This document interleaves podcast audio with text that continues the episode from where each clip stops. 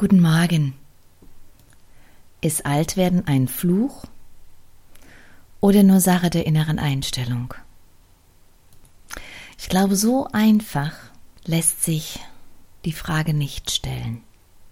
Sie ist wesentlich komplexer. Gestern gab es in RTL ein weiteres Jenke-Experiment. Diesmal ging es um das Älterwerden beziehungsweise wie es ist in Deutschland, alt zu sein.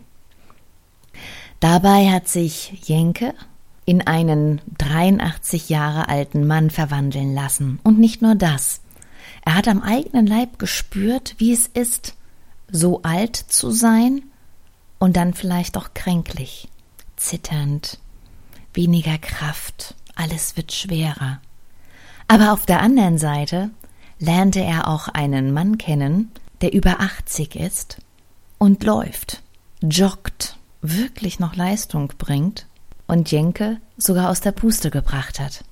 Man kann ältere Menschen ebenso wenig über einen Kamm scheren wie junge Menschen, das ist schon mal klar. Und dass oft das Älterwerden mit Problemen verbunden ist, das sehen wir auch immer und immer wieder an vielen Fällen. Dafür brauchen wir auch nicht unsere Augen zu verschließen. Allerdings gibt es Hoffnung. Jenke hat zum Beispiel Folgendes festgestellt, dass die Deutschen und besonders die jungen Menschen wesentlich hilfreicher sind, als er angenommen hatte. Immer dann, wenn er in irgendeiner Art und Weise in einer Notsituation war, wurde ihm geholfen.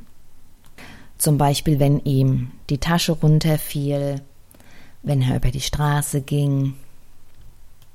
Und sogar an der Kasse warteten die Menschen wesentlich geduldiger, als er dachte, als er zum Beispiel länger als ein jüngerer Mensch oder länger als normal nach Kleingeld suchte, um die eingekaufte Ware zu bezahlen. In dieser Schlange an der Kasse muffelte nur eine Frau, und ich denke mal, als statistische Größe können wir diese einfach mal ignorieren, oder? Gestern, als ich über Licht und Schatten gesprochen habe, hatte ich die Shell-Studie erwähnt. Ja, und ich denke, die Shell-Studie hat sich als wahr bewiesen, wenn es darum geht, dass junge Menschen nach mehr Werten streben und nach Familie und nach Gemeinschaft. Sonst hätten sie nämlich diesen alten Menschen nicht gesehen, der Hilfe gebraucht hat. Also dieser alte Mensch, der von Jenke gespielt wurde.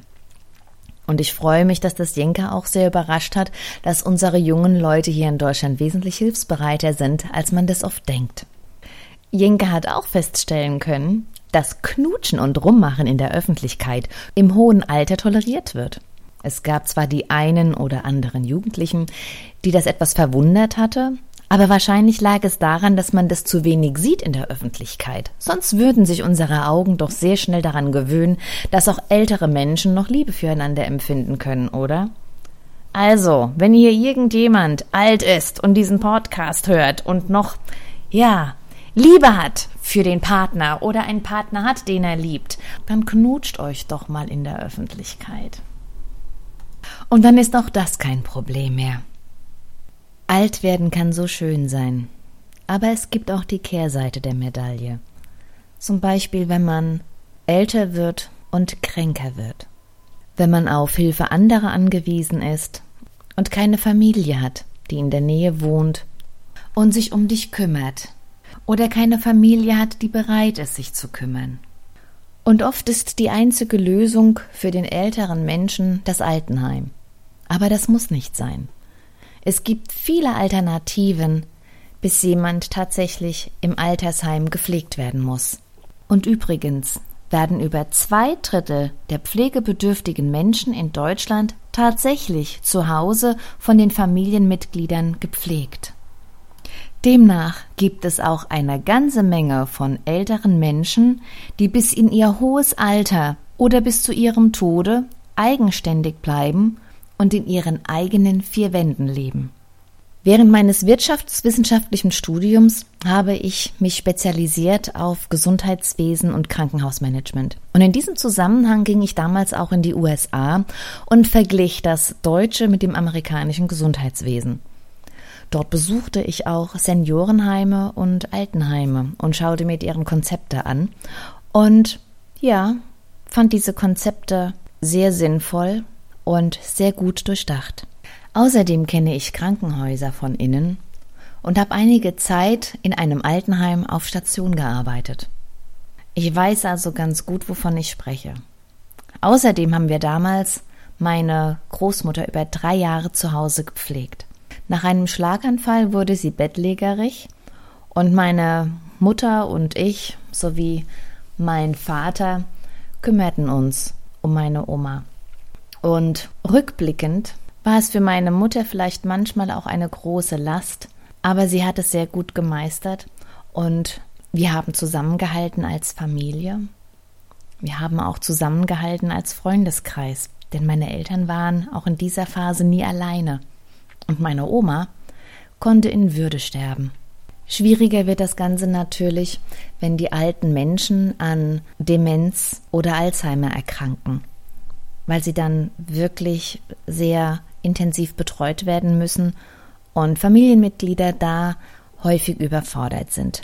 Allerdings liegt die Erkrankung an Demenz bei alten Menschen zwischen 80 und 84 bei, ich glaube, 12, 12, 13 Prozent. Das bedeutet aber auch, dass 87 Prozent der Menschen zwischen 80 und 84 mental noch äh, bei guter Gesundheit sind. Und auch diese alten Menschen wollen versorgt werden. Es gibt in Deutschland mittlerweile zahlreiche Projekte. Man findet diese Projekte unter dem Begriff Mehrgenerationenhäuser. Es gibt mittlerweile viele Projekte, wo Ortschaften, Ortskerne umgebaut werden sollen, wo Gelder und öffentliche Mittel freigemacht werden sollen, um die Renovierungsarbeiten zu übernehmen bei ähm, in Häusern, um es alten Men Menschen zu ermöglichen, in den Ortskernen weiter wohnen zu bleiben und die, deren Versorgung sicherzustellen, indem auch jüngere Generationen als Nachbarn wohnen oder im gleichen Haus. So, dass es im Grunde eine gut gemischte Gemeinschaft gibt im Ortskern, die sich umeinander kümmert. Und was man dabei nicht vergessen sollte als jungen, junge Menschen, ältere Menschen sind ja oft noch recht fit und vital. Speziell im Alter von 65 bis 75 oder 80 findet man zahlreiche ältere Menschen, die wirklich noch sehr gut bei Sinnen sind. Und diese Menschen können zum Beispiel die Kinderbetreuung übernehmen, bei den Hausaufgaben helfen und so weiter. Und der Vorteil ist, diese älteren Menschen haben wirklich wesentlich mehr Geduld als die oft gestressten jungen Mütter, die versuchen müssen, Familie und Beruf in irgendeiner Form in Einklang zu bringen. Also es gibt eine ganze Reihe Vorteile, hier sich mal Gedanken zu machen.